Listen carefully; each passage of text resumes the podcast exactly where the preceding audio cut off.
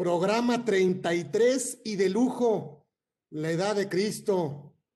Hoy tenemos un gran invitado, la verdad, ¿sí? Fernando Castillo, por supuesto, egresado de la Escuela Bancaria y Comercial, eh, eh, obteniendo el título de contador público certificado por el Instituto Mexicano de Contadores Públicos, socio fundador de Castillo Ponce y Asociados, asesor de empresas y familias,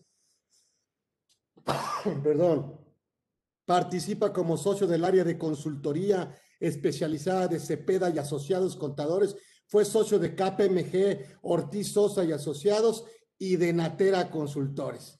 Pedazo de fiscalista y actual es el presidente de la Asociación Nacional de Especialistas Fiscales México, a las cuales yo me siento muy, muy privilegiado de pertenecer y de que él nos presida en esta ANEFAC que lo ha hecho maravillosamente. Es una gran persona, es un gran asesor y es un grande de los fiscalistas. Por eso lo hemos invitado el día de hoy y con este tema que me encantó como le puso y dijo, a ver cuáles son los esquemas no reportables. No es que cuáles son los esquemas no reportables, es que es cuando estamos obligados, ¿no? Que nos explique Fernando Castillo y trae algún otro tema interesante porque yo le he pedido que también nos hable un poquito de la norma general antielusión, ese concepto de beneficio fiscal, en fin, vamos a aprovecharlo. Créanme, no se van a arrepentir en este programa 33 que está con nosotros Fernando Castillo. La casa está abierta. Aquí estamos en Conversando con Orfe. Estamos en vivo. Estamos en vivo en YouTube. Y hoy tenemos, hoy tenemos un gran amigo y un gran fiscalista. Así que eso no lo vamos a cambiar por el momento. Así que vamos a aprovecharlo, vamos a gozarlo. Está con nosotros, obviamente, don Fernando Castillo, que aparte de tener una buena amistad, pues la verdad es que lo apreciamos, lo queremos y forma parte, forma parte de este, de este proyecto que hoy es una realidad y que queremos que nos lo adorne, que nos lo adorne con su presencia y que él muy generosamente nos regala una hora, nos regala su conocimiento para estar en este programa 33 consecutivo. No hemos dejado de hacerlo todos los miércoles de 1 a 2 y estamos en vivo en YouTube en Orozco Felgueres. Y, yo, por supuesto, agarré como siempre la pluma para aprender, para anotar y le dejaré la palabra a no a, no este invitado. Ya me van a decir, bueno, pues es que todos son anfitriones. Sí, yo invito a mi casa a mis amigos. Invito, y no solo a mis amigos, sino a los mejores y los grandes fiscalistas no es la excepción y está con nosotros Fernando Castillo y la casa está abierta para él. Bienvenido, Fer. Gracias, amigo mío. Gracias. Charlie, muchas gracias. Primero que nada, ¿me escuchas bien? Perfecto, Charlie. pues empezamos. Bien. Adelante, estás en tu casa. Gracias, Charlie. Oye, pues para mí es un honor, es un gusto estar, estar platicando aquí contigo, conversando con Orfe en este programa 33. La verdad es que me, encanta el proyecto, me, encanta estar aquí en tu casa, Charlie, te agradezco mucho la invitación. Y bueno, pues la verdad es que creo que este tema, yo te diría, no es, no es novedad, ¿no? Ya, ¿no? ya no es nuevo, pero sí está de moda, Charlie, porque fíjate que eh, aquí los asesores fiscales, pues eh, estamos ya en una, en una época en la que tenemos que estar reportando muchas cosas, en donde tenemos que cuidar eh, eh, todos los aspectos de las recomendaciones que damos a nuestros clientes. Y el problema, el problema no es para nosotros solamente, y digo no porque sea un problema, sino el, tema no es solamente para nosotros, sino para muchas personas que sin ser contadores o abogados, que son los que normalmente se dedican a la asesoría fiscal, pues son aquellos a los que les va a estar aplicando estas nuevas disposiciones. Eh, recordemos que aquí el primer punto que debemos considerar es que no solamente las personas físicas o las, o las personas eh, independientes, digámoslo, son los que tenemos que estar eh, eh, reportando todo lo que tiene que ver con los esquemas o con las planeaciones, sino también aquellas que son empresas o que son personas morales e incluso las personas que están trabajando para las propias empresas. La verdad es que estas nuevas disposiciones nos van a alcanzar a todos, hoy, mañana, lo que sea, nos van a estar alcanzando todos y tenemos que ver los efectos que nos pueden generar. ¿Por qué? Porque como vamos a platicar un poquito más adelante, pues las, sanciones son muy importantes para, las, para, eh, para los asesores Y la verdad es que si no incumplimos con, con alguna de estas normas, vamos a tener un problema. Y te voy a decir una cosa, Charlie, esto de esquemas reportables eh, no es nuevo en el mundo, ¿no? Ya, ya está funcionando en otros países, ya este, hay, hay estados como, como Reino Unido incluso, que, que bueno, ya los, los, este, las planeaciones tienen que reportarse, los contribuyentes tienen que ir a decir, oye, pues fíjate que si me ocurrió esto, o los propios promotores como los asesores, pues son los que tienen que ir, que ir ahí, ¿no? Y, bueno, pues no, no es nuevo, es una cosa que ya funciona, pero sí es una cosa nueva para nosotros, Charlie. La verdad es que eh, eh, cuando, cuando planteamos tú y yo el, el, tema, creo que está muy claro decir cuáles son los esquemas reportables con todas las complicaciones que tú quieras, con toda la novedad, con esta curva de aprendizaje que vamos a tener tanto los asesores, los contribuyentes y las propias autoridades. Este, y, y bueno, pues así tendrá que ser, ¿no? Tendremos que ir revisando cómo nos va, cómo nos va yendo en esta parte de, insisto, de novedad. Ahora, para poder identificar cuáles son los, los esquemas no reportables, porque es, es, es un punto que, que, que, hemos platicado en muchos foros, Charlie, eh, creo que necesitamos irnos al origen, o sea, ¿qué, qué es lo que eh, se pensó cuando se establecieron estas nuevas disposiciones? Yo sé que lo hemos platicado en muchos foros, yo sé que lo hemos visto mucho, pero la verdad es que yo creo que para poder identificar un tema, tenemos que irnos al origen y ir desentrañando qué es lo que está pasando con cada uno de los puntos, ¿no? Entonces, cuando vemos los esquemas reportables, tenemos que irnos a revisar las recomendaciones que ha hecho la OCDE a este respecto. Recordemos primero que nada que la OCDE ha estado buscando la forma de recomendar a las autoridades fiscales de los países miembros que, en la que se puede evitar que, que, las bases sobre las cuales se pagan impuestos se vayan erosionando, ¿no? Por un lado. Y por otro, que no andemos transmitiendo utilidades de un país a otro. Y eso está muy claro, Charlie, porque mira, eh, si nosotros nos ponemos a, a revisar este, este tema, eh, se me hace muy lógico que, que, las, que los países miembros de la OCDE estén analizando la forma de que en sus países se queden las utilidades y se paguen los impuestos que corresponden y no abusemos de esquemas o de planeaciones o como lo quieras llamar, mediante los cuales llevemos la utilidad de un país caro, déjame ponerlo así, a un país barato, ¿no? Porque, y déjame remontarme hace 30 años, ¿no? Que decíamos, oye, pues nos, vamos, nos llevamos las utilidades a, a un paraíso fiscal, ¿no? Como, como estaba reconocido antes. Y decíamos, oye, ¿sabes qué? Vamos a tomar una utilidad y este, le, le, pasamos a través de un servicio, a través de lo que fuera, le pasamos las utilidades que se generan en México, déjame poner un ejemplo, a Caimán. Oye, y es que fíjate que lo que estamos haciendo es erosionar la base precisamente de México, de un país caro, déjame pensar, un 30%, y nos la llevamos a un país en donde se paga un 0.5% o un 0% de impuestos sobre la renta, me lo estoy llevando a un país barato. Y entonces los países miembros de la OCDE dicen, oye, ¿sabes qué? Creo que esto no se vale, con lo que coincido, este, no se vale que, a través de, este tipo de planeaciones se estén llevando este, las utilidades y entonces lo que queremos hacer o lo que les recomendamos hacer es realizar reformas importantes en las legislaciones fiscales de todos los países, de tal forma que evitemos que se erosione la base de un lado y que se transfieran utilidades de un lado a otro. Y básicamente tú lo sabes y la gente que nos está escuchando lo sabe, este es el proyecto famoso BEPS, ¿no? E, e, el, este, el Base Erosion and Profit Shifting, que, que da origen a diversas acciones que se van recomendando por parte del OCDE e incluso por parte del G20, ¿no? E, y básicamente son, tú lo sabes, 15 acciones, pero la que nos llama la atención el día de hoy, pues es la 12, ¿no? La acción 12. Esta, esta acción lo que hace es recomendar a las administraciones de cada uno de los países a que todos sus contribuyentes o bien todos los asesores vayan y presenten información respecto de, ojo, planeaciones fiscales agresivas.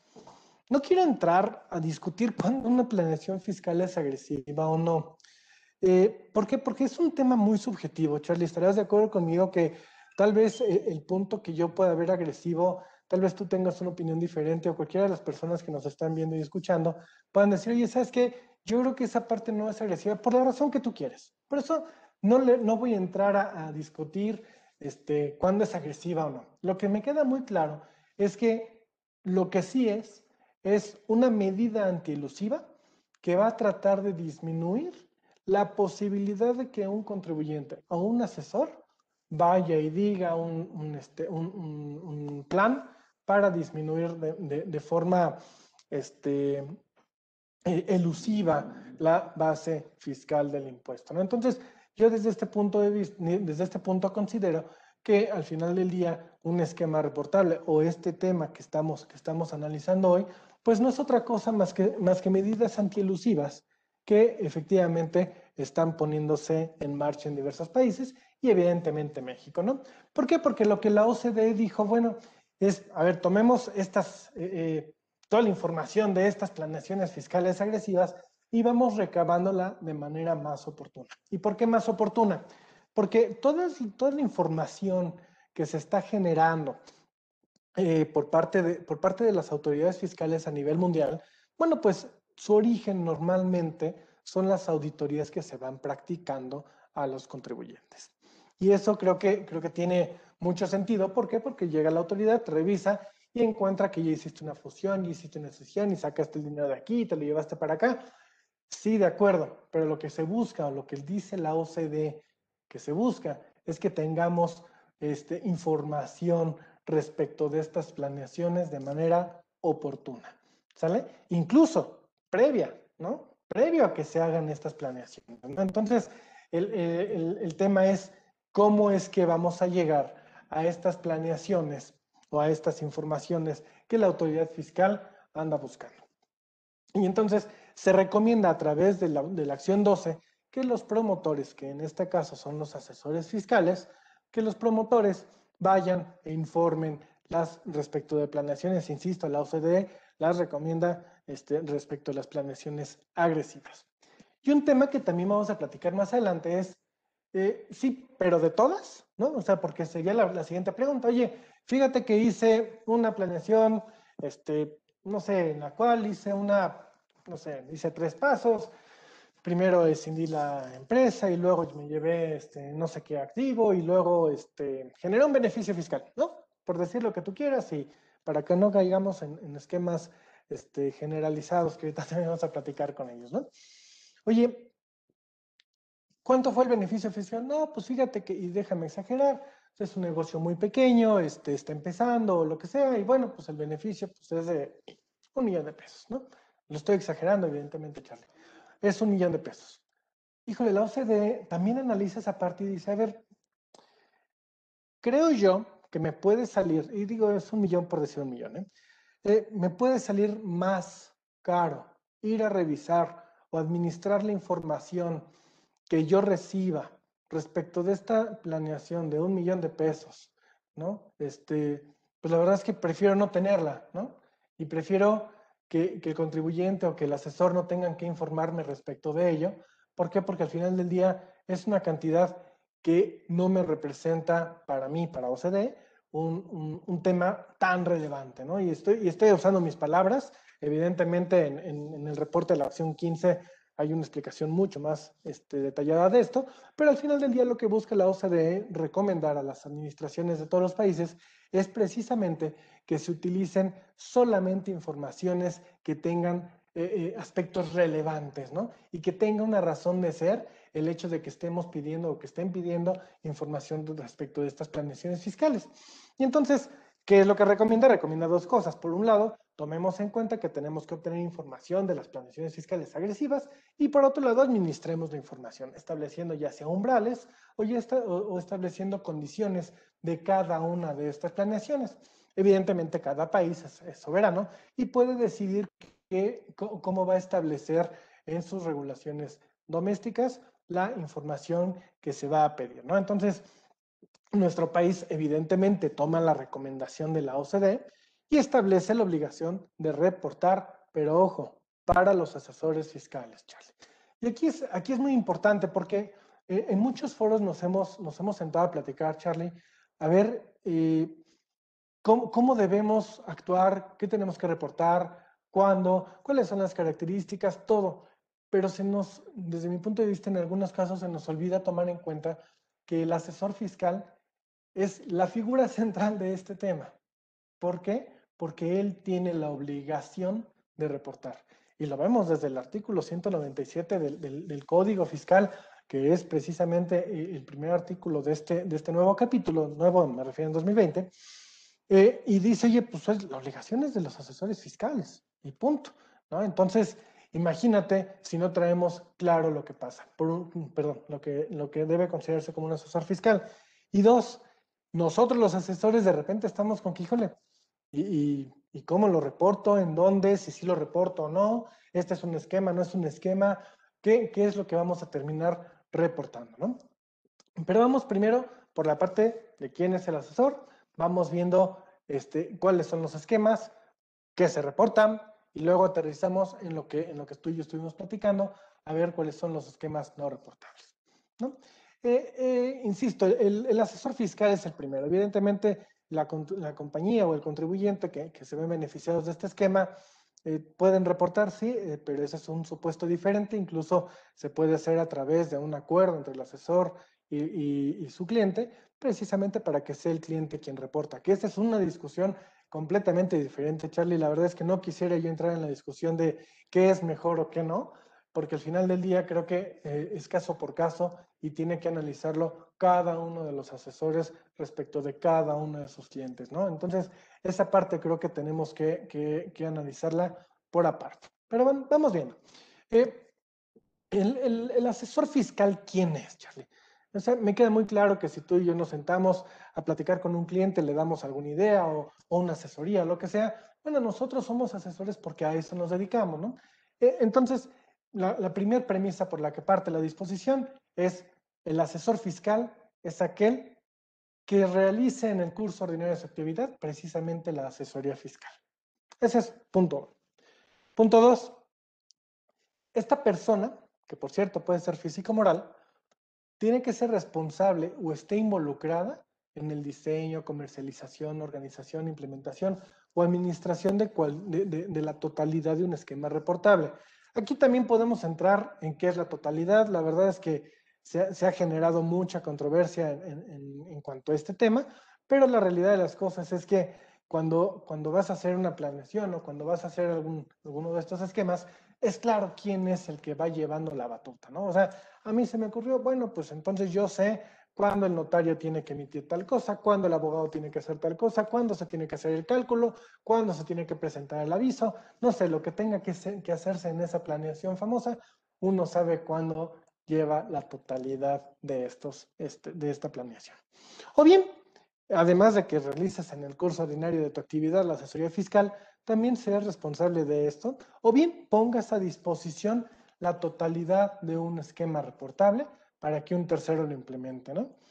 Y aquí digo, perdón que, me vaya a, la parte, a la parte del, código, pero creo que es muy importante que veamos exactamente por qué. Porque nos, nos damos cuenta con, la lectura del artículo que estamos platicando, nos damos cuenta que no, que no solamente los contadores y los, y, los, y los abogados somos asesores fiscales, puede ser cualquiera, incluso una persona que trabaja en la compañía, porque tú sabes que muchos corporativos tienen incluso verdaderos despachos dentro de sus empresas que se dedican no solamente a la parte de cumplimiento, sino también a la parte de planeación o de estrategia fiscal. Y entonces, también un asesor o una persona que trabaje dentro de las empresas puede convertirse en un asesor fiscal y por lo tanto estar obligado conforme a este nuevo capítulo. Ahora bien, incluso imagínate eh, si, si, vemos como, como, lo que pasaba antes, ¿no? Este, que llegaban los, los banqueros o, los asesores financieros y te decían, oye, es que fíjate que este, tengo una estructura que está validadísima por todos estos despachos y, y, fíjate que nos sirve para X o Y cosas. Ah, ok. Ese, ese señor asesor financiero, ese banquero, también se puede convertir en un asesor fiscal. ¿Por qué? Porque esa persona pone a disposición de otro un esquema reportable para que se implemente. ¿Vale? ¿Por qué? Porque incluso te llegaban ya casi, casi que hasta con los machotes lo que fuera. este, bueno, pues ese, eh, estamos en presencia de un asesor fiscal, ¿no?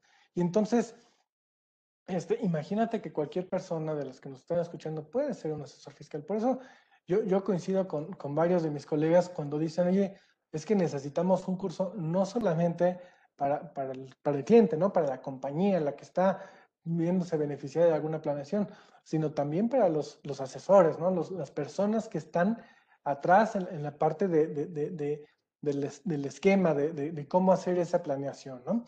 Y ojo, no estoy hablando de una planeación este, que esté mal, o sea, estoy, estoy hablando de una planeación que al final del día, por alguna razón, genera un beneficio fiscal. Esto nada tiene que ver con una, con las, las mal llamadas, porque sí son mal llamadas estrategias este, que, que, dan lugar a delitos, que dan lugar a simulaciones. Esas no estamos hablando, esas no, no son de aquí, esas tienen un, un tipo penal específico en el código que, que, digo, ni vale la pena acercarse a ellas, ¿no? Entonces, este, en cada caso yo creo que tenemos que estar pendiente de qué actividad estamos realizando, estamos, este, para definir si estamos o no en el concepto de un asesor fiscal, ¿no? Porque, insisto, es él el que tiene la obligación de presentar esa parte. Ahora, un esquema. ¿Qué es un esquema? ¿no? O sea, para, para llegar a, al punto. ¿Qué es un esquema? Bueno, pues primero un esquema es, dice la disposición, y perdón que la lea, un plan, proyecto, propuesta, asesoría, instrucción, recomendación, ojo, externada de forma expresa o tácita. O sea, déjame ser un poquito burdo con esto, ¿no? Si estoy desayunando y se me ocurre con mi cliente, oye, ¿y si hacemos tal cosa y esto genera un beneficio fiscal? Es que seguro es un esquema reportable, ¿sí? O sea, lo estoy llevando al súper extremo, Charlie, no quiero, no quiero sacar de contexto la disposición, pero es, es, es externarlo de manera expresa o tácita, ¿no? Entonces, tenemos que tener mucho cuidado con la forma en que estamos dando nuestras asesorías, porque si llegamos a un, a un concepto que pudiera ser un esquema reportable, entonces se convierte en una obligación nueva para nosotros. Ahora bien, este plan, proyecto, asesoría, tiene que generarse, tiene que hacerse con dos objetivos. ¿no? Bueno, con un objetivo y con una consecuencia. El objetivo es materializar ciertos actos jurídicos. ¿sale? O sea, si yo estoy pensando en que voy a hacer este, no sé, una escisión y luego la voy a hacer una, una fusión después y después voy a generar una utilidad y después voy a hacer X o Y cosas. Oye, este, pues todo eso son una serie de actos jurídicos que yo diseñé, pensé y dije, oye, pues es que pues puede funcionar si lo hacemos así. ¿Y esto qué crees que, cuál crees que es la consecuencia de todo esto? Un beneficio fiscal, ¿no? Y este beneficio fiscal se puede generar hoy o en algunos años. ¿no? Entonces, ojo con eso, porque el, esquema, el esquema que, que, tiene que ver con lo reportable es aquel que genera o puede generar un beneficio fiscal. Y ojo, directo o indirecto. ¿Sale? Aquí también hay otra discusión en cuanto a quién, a quién va a reportar, si de quién es el beneficio, si es directo, si no es directo. La realidad es que no importa cómo. Si tú tienes un beneficio fiscal, ya sea hoy o que puede ser después, directo o indirecto, también es un esquema reportable. Entonces, la última característica o el, último supuesto para que un esquema sea reportable, pues es que tenga ciertas características, ¿no? Y entonces vamos siguiendo igual que la OCDE, vamos siguiendo como que la recomendación completa, ¿no? Oye, ya vimos que es una planeación que nosotros le llamamos esquema. Este, ya vimos que, puede, que, que, es el promotor o el asesor fiscal y ya dijimos qué es. Oye, ya, di, ya dijimos, ya le dimos un, una, una definición a lo que es un esquema reportable y ahora vamos a ver si efectivamente tiene características. ¿Cuáles son esas características, Charlie? Básicamente las 14 fracciones que vienen en el artículo 199 del código, que bueno, pues no son otra cosa más que cosas muy claras. Oye, estás evitando que intercambies información o que la autoridad intercambie información, caray, eso es, eso ven a reportarlo, ¿no? O sea, porfa, te encargo. O, o, o bien, oye, vas a transmitir pérdidas fiscales pendientes de disminuir de utilidades y las va a aprovechar otra persona de las que generó. A ver, primero que nada, eso ya conocemos que es un supuesto este, ya, ya previsto desde, desde el 2018 en el código que la, la autoridad no le guste y que, y que tiene su sentido. Y bueno, pues si lo estás haciendo, ven y repórtalo, ¿no? Oye, ¿estás utilizando un mecanismo híbrido? Ven y repórtalo. O estás ocultando al beneficiario efectivo, no quieres aparecer ahí en la foto, bueno, ven y repórtalo, no tengo un tema, nada más ven y repórtalo. Ojo, no te está diciendo la disposición, o bueno, las disposiciones no hablan, no, la, disposición no prevé eh, que esto sea ni un delito ni, ni nada malo, ¿no? Simple y sencillamente sabe que es una planeación fiscal, sabe que lo estás haciendo y, sabe que estás disminuyendo el impuesto. Entonces ven y repórtalo. Por eso decía yo, eh, eh, el, el, tema de delito, el tema de, de simulación, de, de, todo eso, está en otro capítulo, ¿no? Está en la parte de delitos fiscales y ya tiene su consecuencia, ¿no? Entonces, todas estas planeaciones, todos estos actos que de una forma u otra generan un, un beneficio fiscal en México y que, bueno, pues son, son precisamente los esquemas, ¿no? Los planes, proyectos y que a través de estos actos jurídicos generan todos los esquemas, todos los beneficios, bueno, pues ven y repórtalos, ¿no? Y entonces, eso, ¿qué, qué, qué, qué nos deja como conclusión? Bueno, pues para que sea un esquema reportable, debe tener tres características, ¿no? Primero, que sea un plan, proyecto y esto, que tenga como objetivo ser actos jurídicos. Dos, que genere beneficios fiscales en México y que tenga características del 199, es decir, que caiga en alguna de las 14 fracciones. No me voy a detener a, platicar las 14, la verdad es que creo que ese sería un, punto para otra ocasión, Charlie, pero este, que tenga alguna de esas características. Y ojo, pueden ser personalizados o generalizados. Los, los generalizados es como si yo ahorita aquí este, en conversando con Ofre, este, dijera, oigan, fíjense que se me ocurrió que si hacemos este, una decisión y luego una fusión y, luego le hacemos este, tal cosa, entonces este, puede hacer un beneficio, ¿no? Entonces ya se los vendía a todos y este, pues, márquenme, ¿no? Eso es un esquema generalizado. Yo tendría que ir a partir de hoy, de aquí a 30 días, a decir, señor autoridad, fíjese que se me ocurrió esto y bueno, pues este es un, un esquema que tengo que reportar. Perdón. Por otro lado están los esquemas personalizados, que aquí la verdad es que creo que es donde, donde está realmente toda la planeación que, que, se usa, ¿no? Y los esquemas personalizados, pues en español son trajes a la medida, ¿no? O sea, este, es cuando me siento con un cliente y estoy platicando con él y le digo, oye, fíjate que para tu situación hago esto. Son específicamente diseñados para la situación del contribuyente, ¿sale? Y entonces ahí, este, eh, eh, sí tengo que hacer una separación muy importante. ¿Por qué? Porque aquí empezamos con el tema de los no reportables. ¿Sale? Eh, ¿Por qué? Eh, si yo no estoy en el, artículo 199, no obstante que tengo un, este, un, un esquema, tiene un beneficio, se hacen muchos actos jurídicos, este, pero no estoy en el 199, entonces, pues para efectos fiscales, yo no tengo que reportar ese esquema. ¿Por qué? Y, déjame, déjame irme a, platicar un poquito de, de, este tema para ir aterrizando cuando no se reportan. Primero que nada, eh, tiene que haber un beneficio fiscal, Charlie.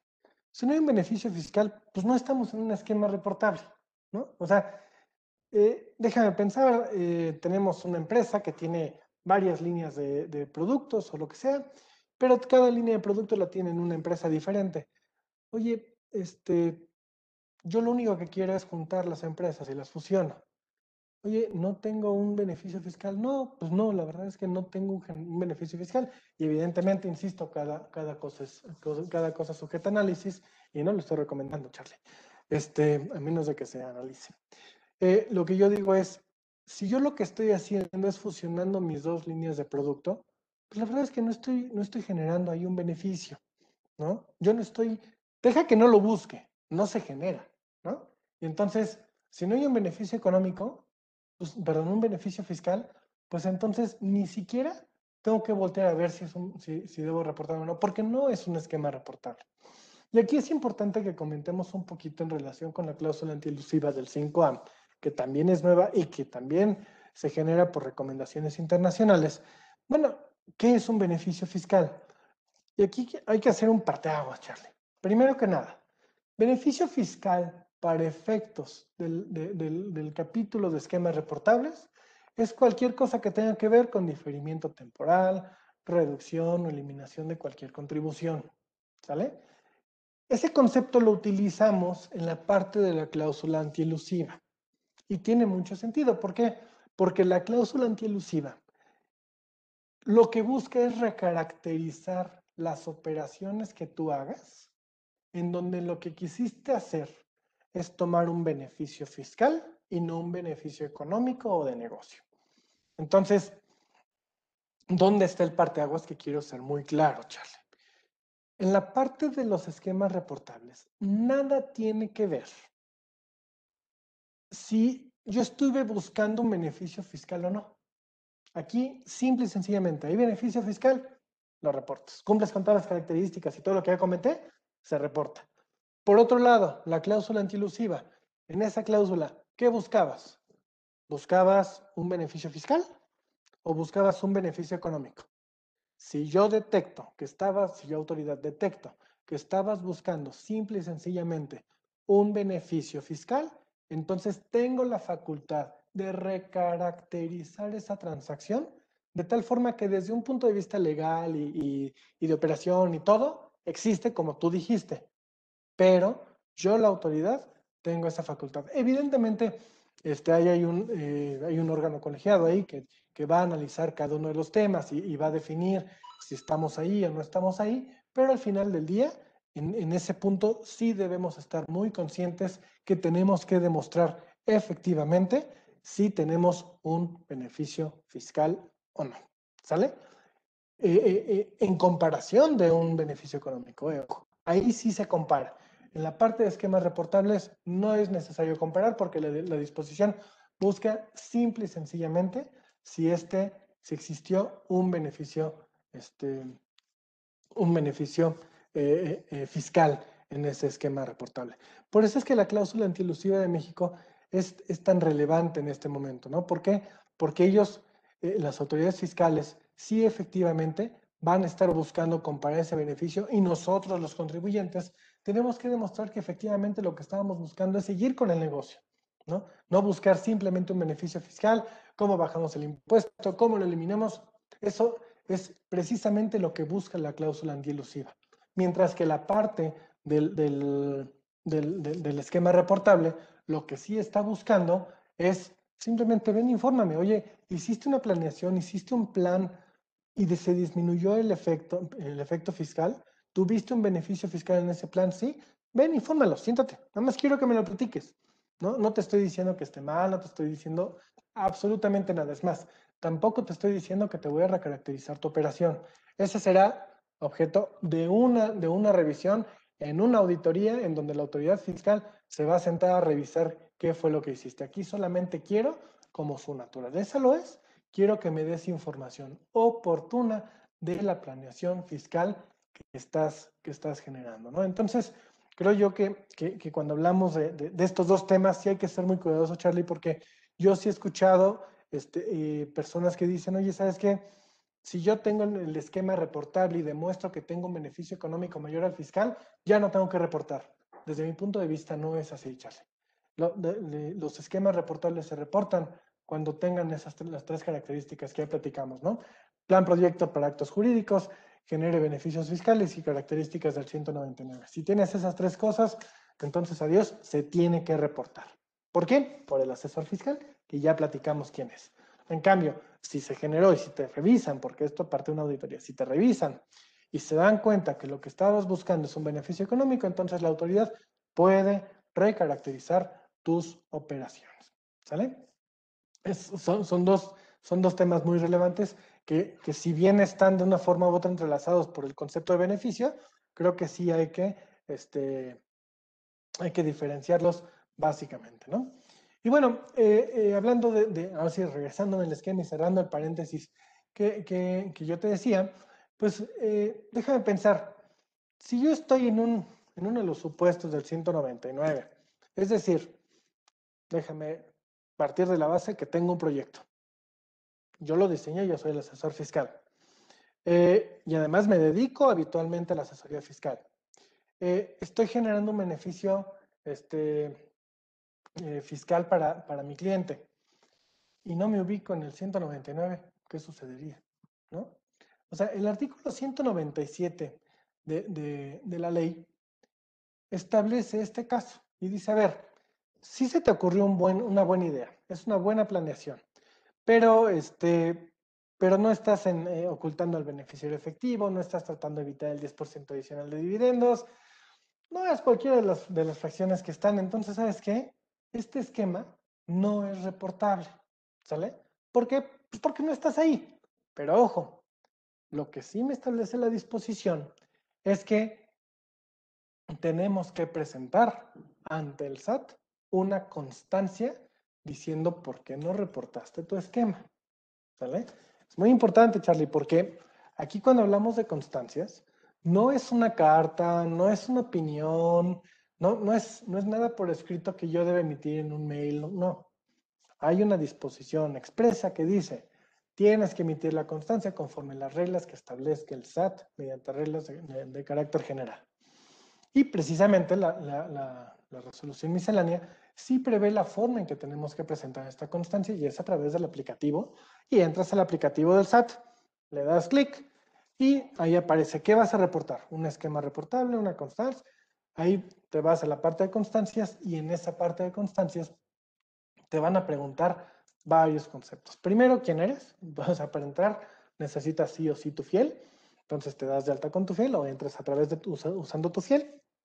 Y ya que estés dentro, vas a dar los datos tuyos como asesor, quién eres, cómo te llamas, este, tu RFC y los datos del contribuyente eh, eh, que, para el cual le diste un, un, esquema que genera beneficios, pero que no está en el 199, o sea, que no tiene las características o sellos distintivos del 199.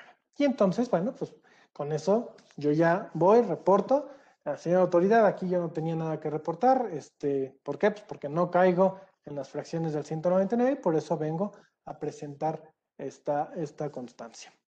Pero ahora, ¿qué pasa con los otros esquemas no reportables? Porque este, y tal vez estarás de acuerdo conmigo, Charlie, el, el, el tema aquí es, sí, es efectivamente, no estoy reportando como en los otros casos donde tengo que dar casi, casi que la presentación, el PDF, y los pasos y todo, donde tengo que dar toda la información del esquema reportable precisamente porque es parte de la naturaleza de esto. Aquí solamente estoy dando información mía y de mi cliente. Y le digo, oye, pues es que no estoy aquí, o sea, es que estoy impedido para, para emitir esta, este, o presentar esta información en el esquema reportable. ¿Sale? Pero, ¿qué pasa, Charlie? Creo yo que hay otros esquemas que tampoco son reportables. Y los estoy nombrando así eh, porque creo que es, es, es, importante que así los pensemos, no porque así lo establezca la disposición. Primero recordemos que, que, que las recomendaciones de la OCDE eh, incluyen el uso de umbrales o de condicionantes para que los asesores o los promotores tengan que reportar la información relacionada con sus planeaciones fiscales.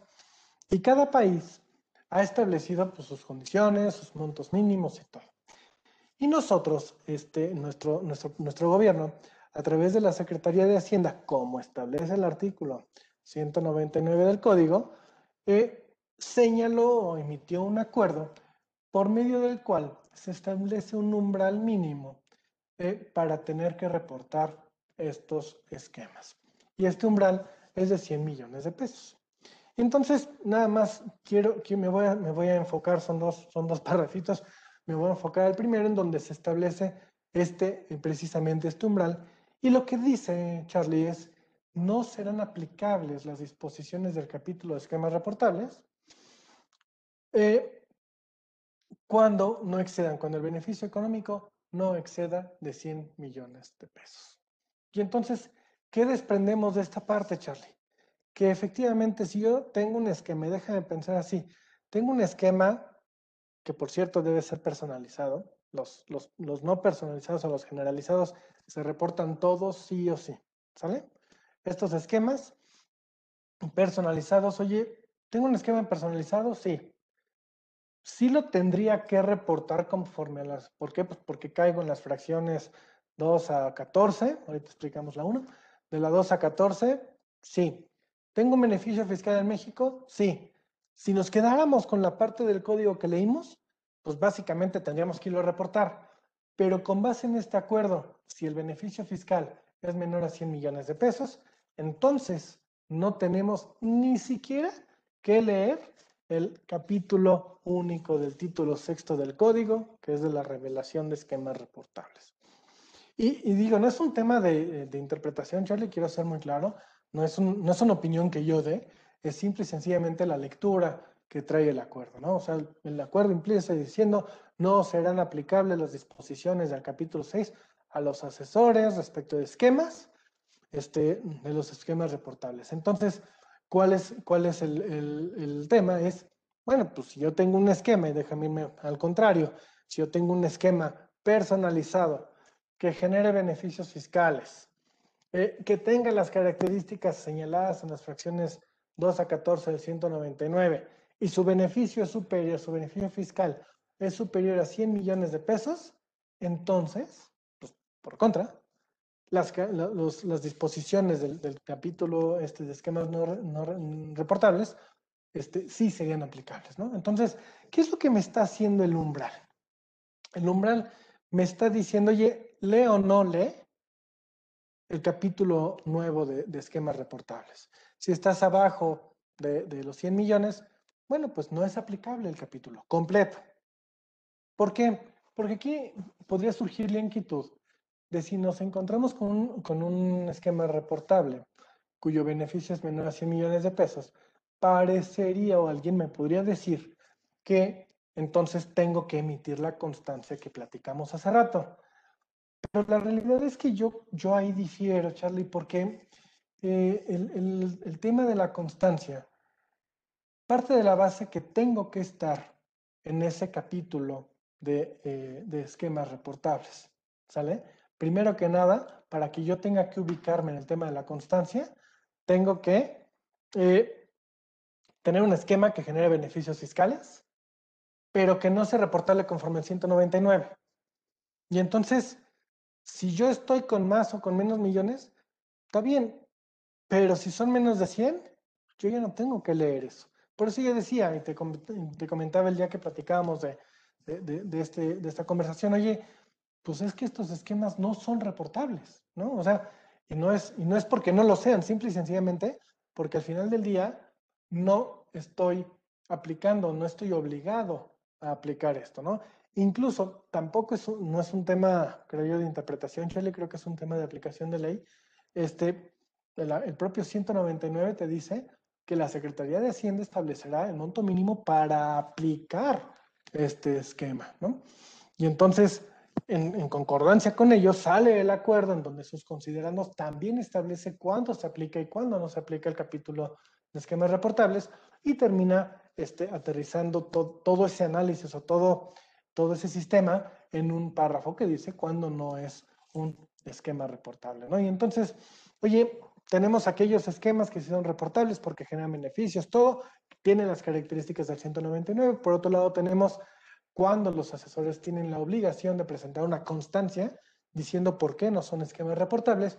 Y finalmente tenemos eh, las aplicaciones de este, de este umbral, de este acuerdo, en donde si el beneficio fiscal es menor a 100 millones de pesos, entonces no necesitamos este, ni siquiera voltear a ver, perdón por ser, por ser tan simplista, pero no tendríamos que ver el capítulo este, de, este, eh, del, código fiscal en relación con los esquemas reportables. ¿no?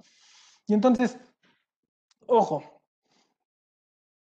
este, esta aplicación o no del capítulo 1, insisto que tienen que ser respecto de esquemas reportables personalizados, todos los generalizados sí o sí se reportan. Y ojo, insistía yo en que son fracciones 2 a 14. Si vemos, si vemos el, el, el código, el 199 del código, la fracción que nos están excluyendo de este no reporteo, déjame llamarlo así, de este no reporteo, tendría que ser la fracción primera, que es la de este, cuando se evite que las autoridades fiscales este, compartan o intercambien información. En, eh, en, estos casos, no importa si son 100 millones de pesos o más o menos, no importa si son esquemas personalizados o generalizados, si el asesor está eh, dando un plano, proyecto, en donde lo que se esté generando sea un beneficio fiscal y que además por este, por este beneficio, perdón, perdón, por este plan, se esté evitando el intercambio de información por parte de las autoridades fiscales, entonces ese esquema sí es reportable siempre, ¿sale? Ya no importa el, el, el, punto. Y digo, tiene, tiene, tiene su lógica, Charlie, porque al final del día, el hecho de que tengamos este, un, una forma para evitar el intercambio de información creo que va en contra de todos los acuerdos que ha establecido nuestro país, va en contra de la naturaleza de, de, de todo lo que estamos haciendo. ¿Por qué? Porque la verdad es que si estás buscando recomendar un, un, tema de este tipo, pues la verdad es que lo, que lo que estás haciendo es tratarte de esconder, cosa con la que yo estoy de acuerdo. Creo que no, no tendríamos que escondernos, tendríamos que reportarlo, ¿no? Entonces, creo que, creo que es, es, es un punto para identificar cuáles son los, los esquemas reportables. Ahora, me, seguramente este, la gente que nos está escuchando puede decir, oye, este, ¿Y qué onda con las preguntas frecuentes? ¿no? Porque sabemos que el 8, el este, sí, como en, en principios, hace un par de semanas se publicaron en la página de internet del SAT diversas preguntas este, hay que, que las propias autoridades respondieron, en donde ni le entramos. decía todo, sí se reporta, sí se reporta, sí se reporta. ¿Qué es lo que sucede? Eh, yo creo ahí que, que el hecho de que las autoridades fiscales estén señalando en, su página de internet su, su, su, criterio respecto de si se deben reportar o no cuando estén abajo del umbral, la realidad de las cosas es que iría en contra de la naturaleza propia de los esquemas reportables, ¿no? de las recomendaciones de la OCDE, eh, eh, de las, de, de, del análisis que la propia OCDE y el, y el G20 realizaron en este sentido. ¿Por qué? Porque recordemos que como platicábamos al inicio, eh, el, el, tema de poner umbrales es para que las autoridades fiscales tengan información de calidad este, para, para sus auditorías, para, para, la fiscalización de los contribuyentes, pues es parte del trabajo de ellos, ¿no? Eh, si empezamos a entregar información y ya cualquier cosa es reportable, la realidad es que creo que estamos, estaríamos cometiendo un error, ¿no? ¿Por qué? Porque iríamos en contra, insisto, de la naturaleza, en contra de las recomendaciones en contra de la propia disposición que ya está en código, en propia de los considerandos del acuerdo y, en contra del propio acuerdo. Entonces, creo yo que se, sería desafortunado si las autoridades fiscales llegaran a decirme que efectivamente los esquemas reportables son todos. ¿no? Oye, es que estoy abajo, es de un millón de pesos, o de, no sé, lo que quieras, 10 mil pesos. Es un esquema reportable. Híjole, la verdad es que yo lo veo muy complicado, entiendo el punto. Eh, y, y, lo hemos platicado varios, varios colegas que, que dicen, oye, eh, es que el problema es para mí. ¿no? ¿Por qué? Porque yo soy el que tengo que reportar. Yo tengo la obligación, como ya lo establecimos desde un principio, yo tengo la obligación de reportar y entonces me estoy metiendo yo en ese problema y yo voy a tener la sanción, la multa, el desprestigio. La verdad es que entiendo el punto. Eh, estoy hablando técnicamente. Yo creo que las preguntas frecuentes no deberían resultar aplicables en una auditoría en, una, eh, en este caso en particular. Evidentemente la parte práctica, la parte de sensación, la parte de cada uno de los asesores, bueno, pues va a ser diferente al momento en que tengan que firmar o no, ¿no? Platicaba yo con uno de ellos que me decía, es que yo creo que no es reportable, ¿por qué? Ah, sí, sí, ¿no? Me daba sus razones. El problema es que si las autoridades fiscales llegaran a preguntarnos por qué no lo reportamos y este, es con base en preguntas frecuentes, desafortunadamente estaríamos en un, en un problema que tal vez ganemos, pero vamos a tener un problema que continuar. Y eso, insisto, con el tema de prestigio, el tema de, de, la, de la, parte práctica, ¿no? Y bueno, Charlie, pues eh, a nivel de conclusiones, este, con base en, en el acuerdo, este, los esquemas que no deben reportarse desde mi punto de vista son los personalizados, que tienen características ubicadas en las fracciones 2 a 14 del artículo 199 del Código Fiscal, pero cuyo beneficio fiscal en México no supera los 100 millones de pesos. Esto te lo, concluyo de esta forma porque cuando se trata de este tipo de esquemas, el capítulo no resulta aplicable. Ya, ya, expuse las, las razones que, que considero, ¿no? Y esto, pues es una situación, pues es, es, totalmente diferente cuando sí existe un esquema que genera beneficios fiscales en México, en México superiores, este, super, un monto superior a 100 millones de pesos, pero que no tiene alguna de las características del 199. En este caso, sí me aplica el capítulo, este, el capítulo único de los esquemas reportables y bueno, también por lo tanto me aplica la, eh, la obligación de presentar una constancia a través del aplicativo del SAT, en donde voy a establecer las razones por las cuales considero que ese esquema es no reportable. ¿no? Y esas son obligaciones completamente diferentes, son supuestos completamente diferentes, pero que ambos me llevan a tomar la decisión de no reportar, ya sea presentando la constancia o ya sea porque estoy abajo del umbral y por lo tanto no me aplica el, el, capítulo único del título sexto del código, que es el de esquemas, perdón, de, de la revelación de esquemas reportables. No sé, Charlie, si, si tengas algún comentario hasta aquí.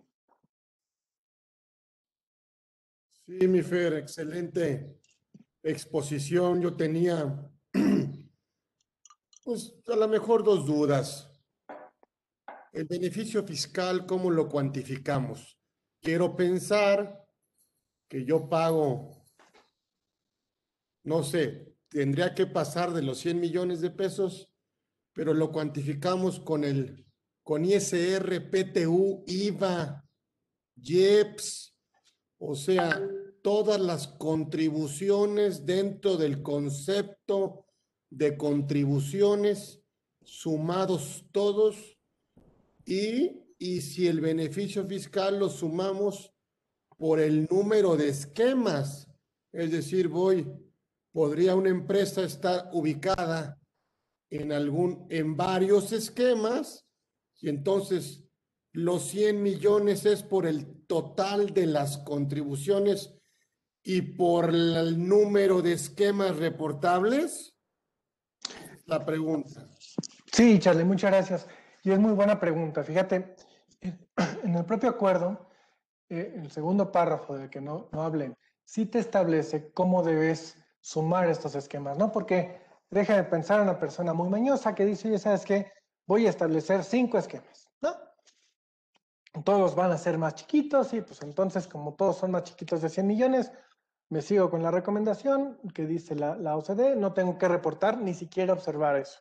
Lo que establece el acuerdo es que cuando tengamos varios esquemas tenemos que sumarlos todos para determinar el umbral de los 100 millones.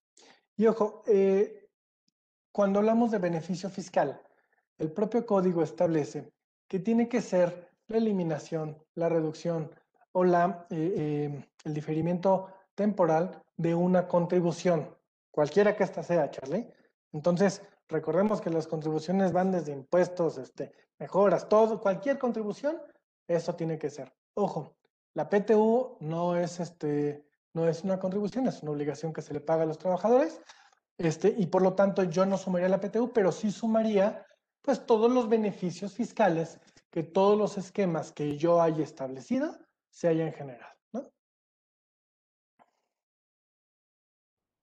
Híjole, mi Fer, pues una, un agasajo, la verdad, escucharte muy claro, la verdad, muy claro. Este, y bueno, pues saber, saber que ya es una realidad esta, pues esta nueva obligación, pues, o sea, nos preocuparon a los, a los de pie, la verdad, y ya cuando le pusieron un umbral dije, ay, ya como que descansamos, dije, no, pues ya quedó en los grandotes, pero, pero bueno, pues la verdad ni tan grandotes porque, bueno, pues se puede ir acumulando, ¿verdad? El, el, el beneficio. Pero eh, yo te agradezco mucho, Fer, que nos hayas explicado esto muy claro, muy conciso. Eh, seguirte invitando, si nos lo permites, ¿sí? Eh, a, a, a, que nos des otros temas aquí en Conversando con Orfe. Eh, la verdad, muy generosamente aceptaste mi invitación y yo te lo aprecio muchísimo. Entonces, bueno, pues hoy tuvimos un gran programa. Mira, le vamos a dar un, un reconocimiento. Todo esto para efectos de materialidad, ¿eh? Correcto, Charlie, muchas gracias. o sea, sí, sí la autoridad puede ver que, que está grabado el programa, está en YouTube, ahí están los YouTube, claro. ahí está la constancia, este, en fin, para, para cumplir, ¿no? Con efectos de, de, de operaciones, es más bien de, de, de programas conversando con Orfe existentes. Muchas gracias, Charlie. No, un placer, Charlie. Este, la verdad es que platicar contigo siempre es un placer. Este, participar aquí en Conversando con Orfe me encanta. Este, y bueno, pues este, a, a seguir estudiando de los esquemas reportables. Bueno, pues qué gusto. La verdad es que seguiremos invitándote como siempre. Y bueno, pues Fernando Castillo estuvo con nosotros y no vino de invitado, vino de anfitrión. Gracias, es su casa, además que es un buen amigo y un excelente asesor fiscal. Gracias a los casi 100 personas que se metieron y en YouTube y en Facebook también estamos.